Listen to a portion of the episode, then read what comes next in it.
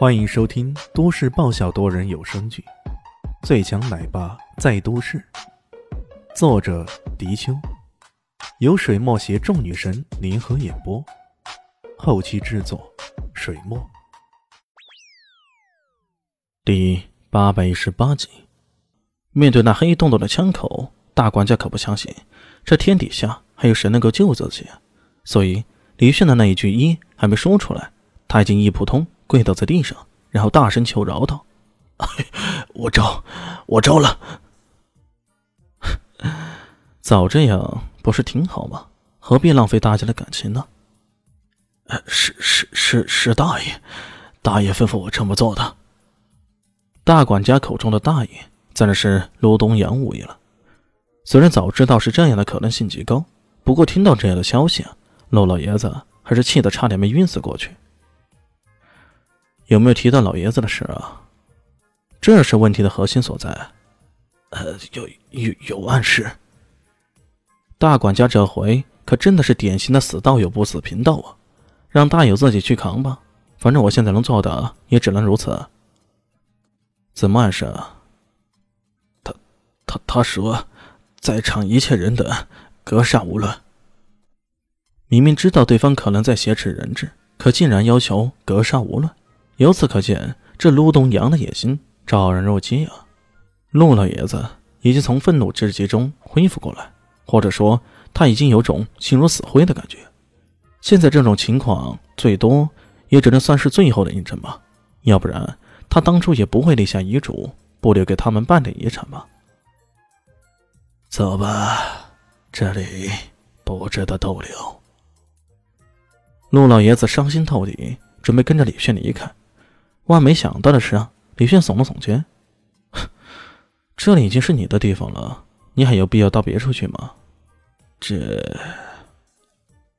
陆老爷子一愣，但随即明白过来：“可可东阳他有陆东阳父子在这里啊，他能够待多久啊？”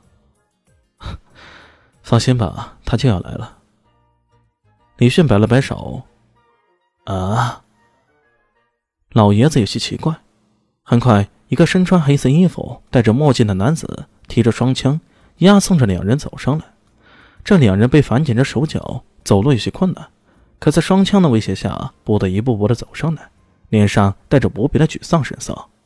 这男子身后居然有个女人，女子身材高挑，心眸阴纯，穿着黑色的劲装，一副英气勃勃的样子。他快步走上来，向着李炫微微一鞠躬。属下冷月见过大人。这个冷月，正是十二圣器中的一员，跟陈雾、叶埋他们是一起的。这次在京城出现，多少也有些出乎李迅的意料。不过，最让李迅感到意外的是啊，却是那一脸痞气的男子。他很是惊讶地盯着对方，随后吐到原地，靠了一声，走上前去，顺势便踹对方一脚。混账东西，宁某，你这混蛋，什么时候来京城的？你不和我说一声？这个叫刘猛的男子啊，脱下墨镜，露出一头金发，他蓝色的眼珠子，高高的鼻梁，显然不是大夏国人。然而，他这一开口，却是地道的、带着土音的南向话。我靠，老大，你自己回到花花世界风流快活来了，可苦了自家兄弟啊！我在那鸟不拉屎的岛上，美女都不多几个，你让我怎么活呀？这个家伙。正是四大噬魂中的射手星罗斯国人，自称名字叫做“布鲁不舒服”自己的刘某。刘某这名字，据说还是他仰慕夏国文化，这才改的。他色系忒忒的，为人猥琐，喜欢谈些带颜色的笑话。不过，他因为作战勇猛，又是枪械大师，所以在死神殿中拥有着极高的地位。李迅一听他开口就说美女啊，不禁有些无语，嘟了嘟嘴。喏，没有美女，你把我们哪位妹妹放到哪里去啊？哎呦，这还不是因为她要到京城来吗？最好的风景都没了，我这才悄悄的溜出来，连何必仔都没告诉呢。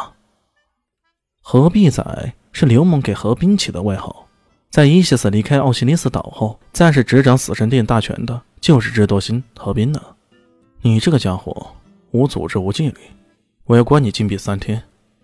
李迅严肃的说道：“此言一出啊，刘猛马上哇哇大叫道：“哎呦，嘿嘿，老大，不行啊！我对你一片忠心，你怎么能够这样对我？你要知道，我在陆家军招募佣兵的时候，得知他们要对付老大你不利的时候，我才悄悄潜进来的。一定要相信我，对你一片赤诚之心呢。你可真是说谎不眨眼睛啊！你啥时候知道陆家对我不利了？十天前，二十天前，呃，反正差不多。”差远了，十多天前我还没到京城来呢，他们怎么知道要对付我？我插手这件事明明就是个意外啊！我会掐死吗？掐到的。刘梦明知理亏，依然强词夺理。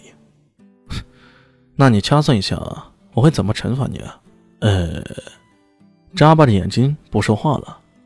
这可怎么说好呢？往重里说，老大说一句对，我想的就是这样惩罚你；往轻了说，他肯定说不对。过了好久，在山上的讨好说道：“老大，我知道你不会那么残忍的，对不对？你对兄弟们最好了。”嘿嘿嘿。这种死气白赖的样子，引得李炫又是一阵白眼。他想了想，说道：“好吧，你的惩罚先记下来，陆家的事儿我就暂时先记下了，后续的残局你来收拾吧。”刘猛欢天喜地的应下来，李炫没有空跟他慢慢叙旧。转而对陆志昌说道：“陆公子，咱们在这种情况下重遇，还真的是有些意外呀。我有些疑惑，想问问你。”大家好，我是豆豆猫的耳朵。在剧中，我饰演的是萧灵溪的表妹唐艺贤。本集播讲完毕，感谢您的收听。